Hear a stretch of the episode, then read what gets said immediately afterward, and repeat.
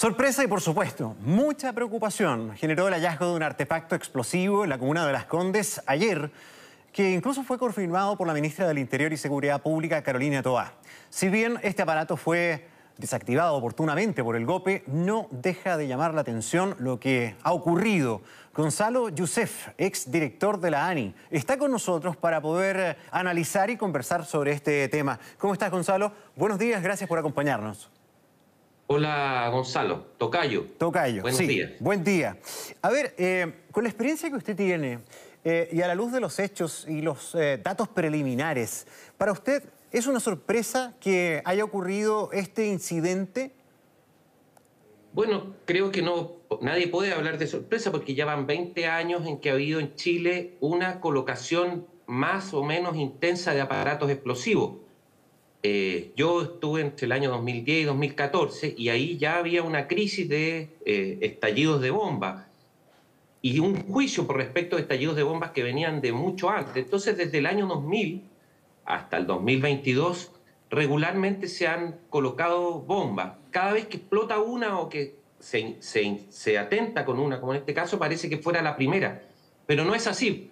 Quizás los hitos más graves sean aquella que estalló en el metro, Sí. Que esa vez sí hubo, un- eso fue del primero, se- segundo gobierno de Michelle Bachelet, y eh, cuando se atentó, creo yo, contra un ex ministro del Interior. Esos casos fueron, eh, podríamos decirlo, los más graves. Pero el resto del tiempo hay una mayor y menor eh, colocación de bombas y eso dice relación con la manera que tienen de actuar ciertos grupos que tienen orientación anarquista en Chile y han tenido una continuidad en el tiempo, como, como te señalaba. Sí. Gonzalo, eh, estamos hablando siempre de anarquismo. ¿Hay una suerte de trauma con la palabra terrorismo en Chile? ¿Se esquiva No. usar la palabra terrorismo? No, ¿El atentado, por ejemplo, ayer de es un atentado terrorista? Cuando se colocan bombas, nadie duda que son terroristas los actos, digamos, no creo que sea un problema del nombre, sobre todo en esto. El tema de terrorismo tuvo problemas, digamos, en cuanto al uso de la palabra en relación con el conflicto mapuche, porque como eran incendios, uno decía, ah, no, otros decían que esto era esto, esto era otro, pero respecto de la colocación de bombas no hay duda, es un acto terrorista. Lo que pasa es que ¿por qué se habla de anarquista? Y ahí creo que hay que hacer una precisión. No todos los anarquistas, afortunadamente, colocan bombas solo aquellos sujetos que son anarquistas insurreccionales, o sea, que creen en la insurrección como un medio de acción política y que se radicalizan al máximo punto. Entonces hay que distinguir, hay anarquistas que se presentan a las elecciones, que son radicales en sus posturas políticas, que a lo mejor están dispuestos a enfrentar a la policía en las calles a golpe, pero no van a colocar bombas.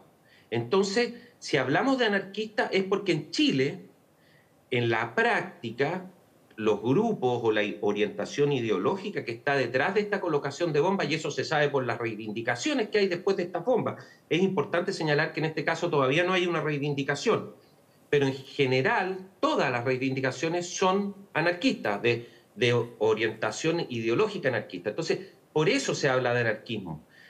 En otros países en el Medio Oriente se hablaría de islamismo, porque son aquellos radicalizados islamistas quienes ponen bombas. En Chile eso no pasa, digamos, y es, es ahí, digamos, que se usa una y otra palabra, pero creo que estoy de acuerdo contigo que no hay que confundir las dos cosas. Una cosa es ser anarquista y otra es colocar bombas. Sí, un- una importante distinción. Eh, ¿Sabes qué? Eh, todos tenemos súper claro y estamos todos preocupados, eh, de verdad, eh, por la crisis de inseguridad que vivimos. Eh, y que tal vez para algunos más que inseguridad, al menos bajo mi humilde punto de vista, Gonzalo, yo no sé cómo lo ves tú, creo que tenemos una crisis de sensación de impunidad.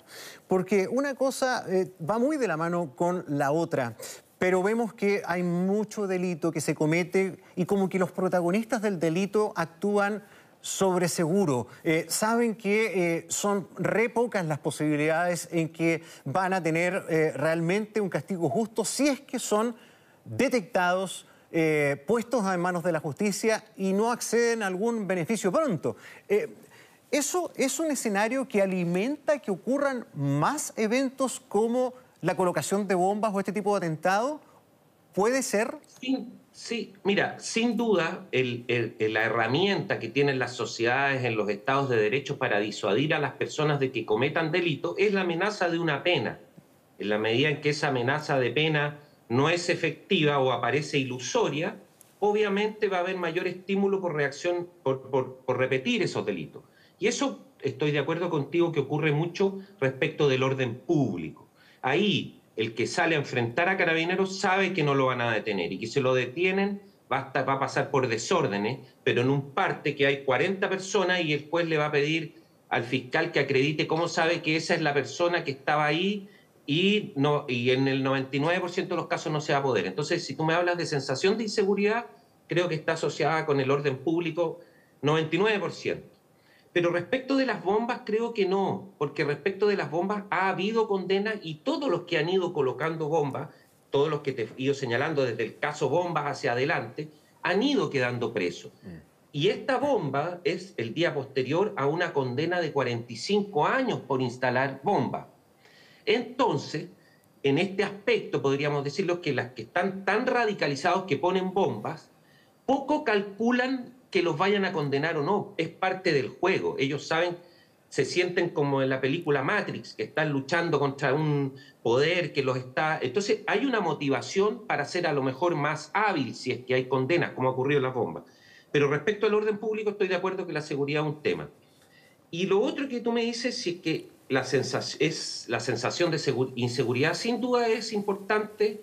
Digamos, estos eventos cuando se dan en un contexto de inseguridad generalizada, obviamente que aumentan esa sensación de eh, vulnerabilidad que tienen las personas, porque dicen, mire, no solo me puedo, tengo que andar atento que no me peguen un manotazo en el teléfono y si ando manejando que no me quiten el auto, sino que si voy a algún lugar me van a cortar porque puede haber una bomba, en fin. Mm. Entonces, creo que estos eventos sí se relacionan y un poco contribuyen a esa sensación. Sí, eh, por la experiencia eh, comparativa incluso con otros casos, acá ¿Hay coincidencias o no? Eh, o eh, eh, lo que ocurrió ayer da la impresión de que podría haber sido, a priori, previo de investigación, una reacción a la condena que se conoció el día antes de 45 años por los ataques a Landerreche y a Luis de Grange?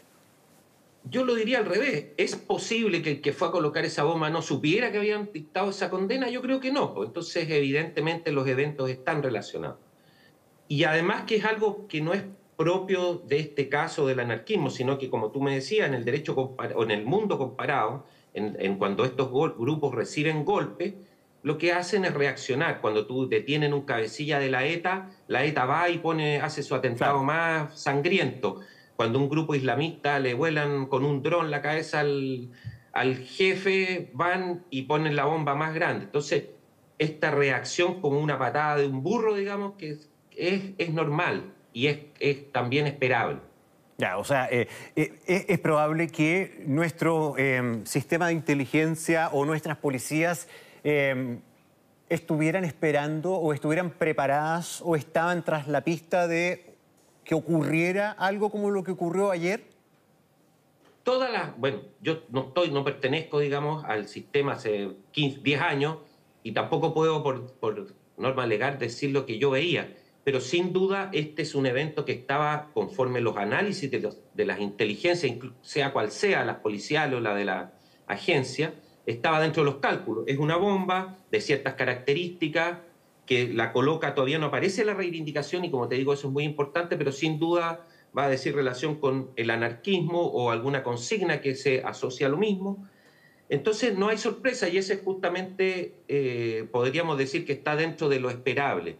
Distinto es que hubiese explotado, no sé, una bomba de un explosivo plástico, por ejemplo, que nunca se ha ocupado, y que esa bomba eh, fuese por la guerra de, no sé, de Rusia con Ucrania, o por, un, por, un, eh, por una reivindicación religiosa de algún grupo religioso, un grupo antiabortista. Esos eventos hubiesen sido una sorpresa en el mundo de la inteligencia. Esto no.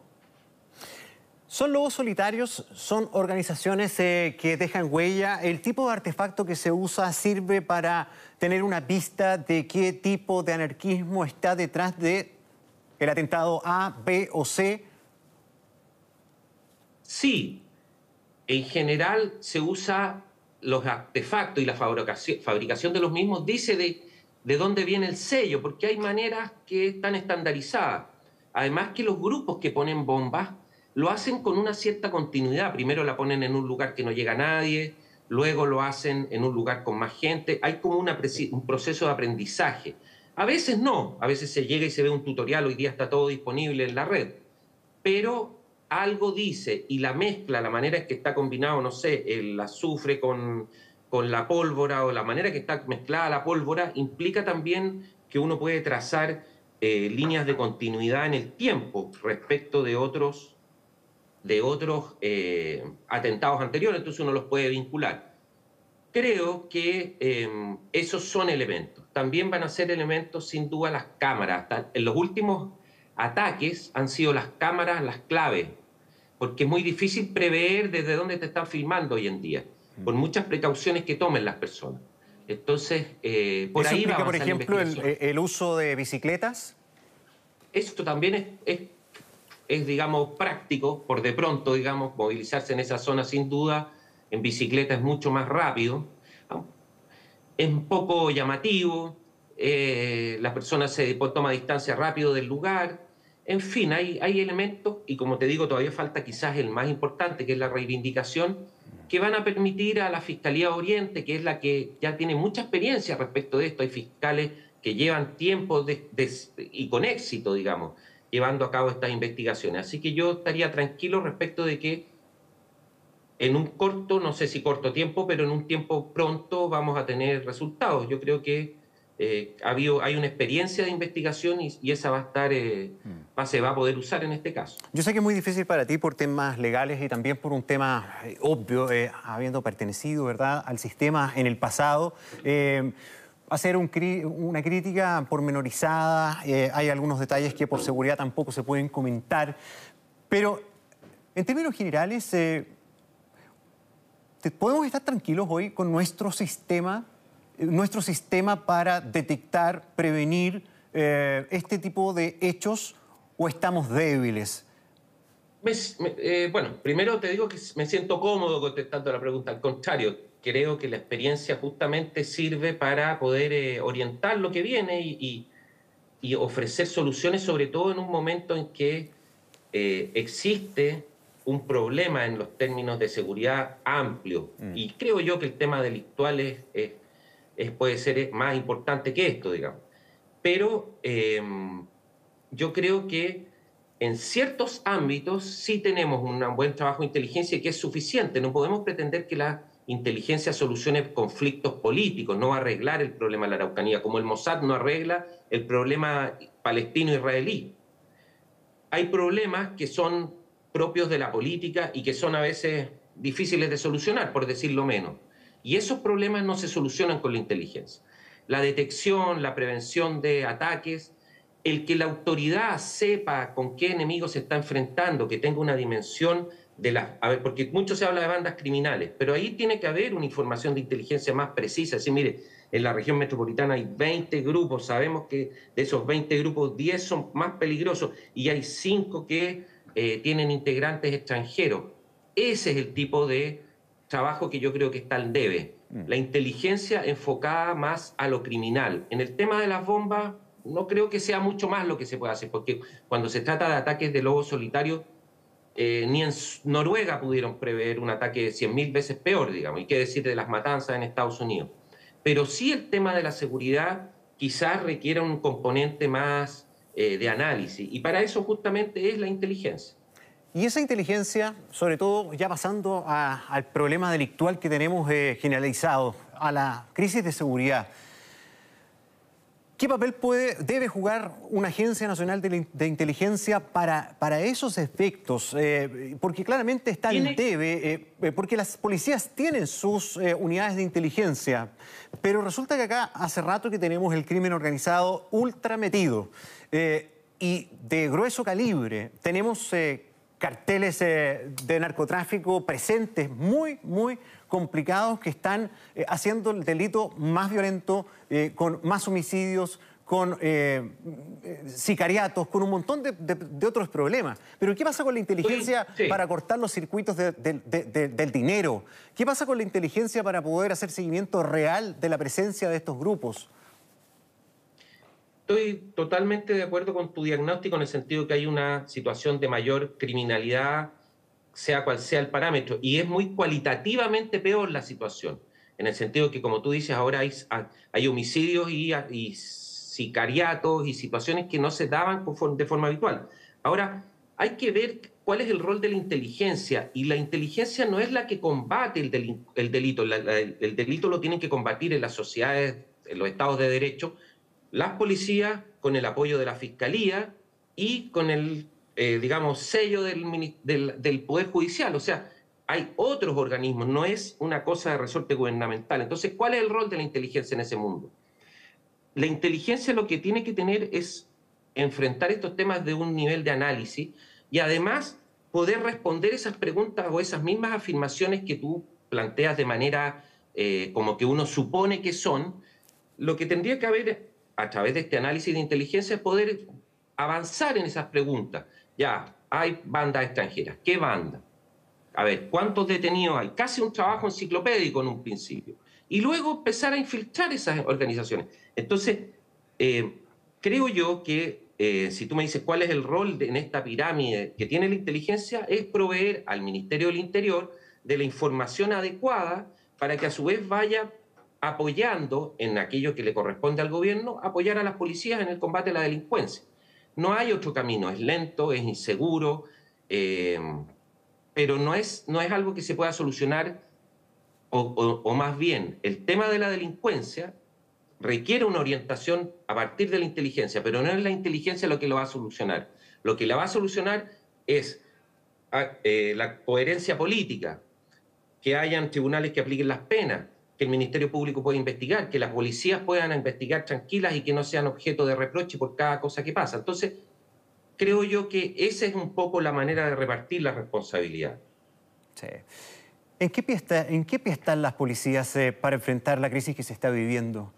Eh, yo creo que en Chile tenemos muy buenas policías.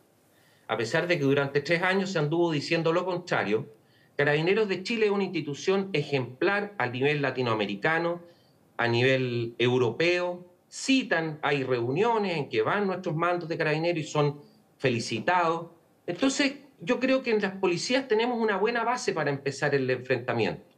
Hay que dotarlas quizás de más medios a las unidades especializadas, hay que reforzar a la PDI las, las unidades antinarcóticos. Entonces, si tú me preguntas a mí por dónde metería eh, recursos yo, es a través justamente de las policías, porque sin perjuicio de que ha habido problemas de corrupción que hay que enfrentar, sobre todo el caso del carabinero, eso se puede, eh, hay que ver eh, maneras de establecer controles para que los dineros sean gastados adecuadamente, pero se tiene que usar esa base que ya tenemos para combatir y no como en algún incluso momento se planteó eh, refundar la policía o inventar policías nuevas. Eso sería el peor error hoy en día. Gonzalo Yusef, eh, muchas gracias por el tiempo. Eh, esperamos más adelante en otra oportunidad siempre contar con eh, su apoyo de análisis. Que tengan muy buen día, buen fin de semana.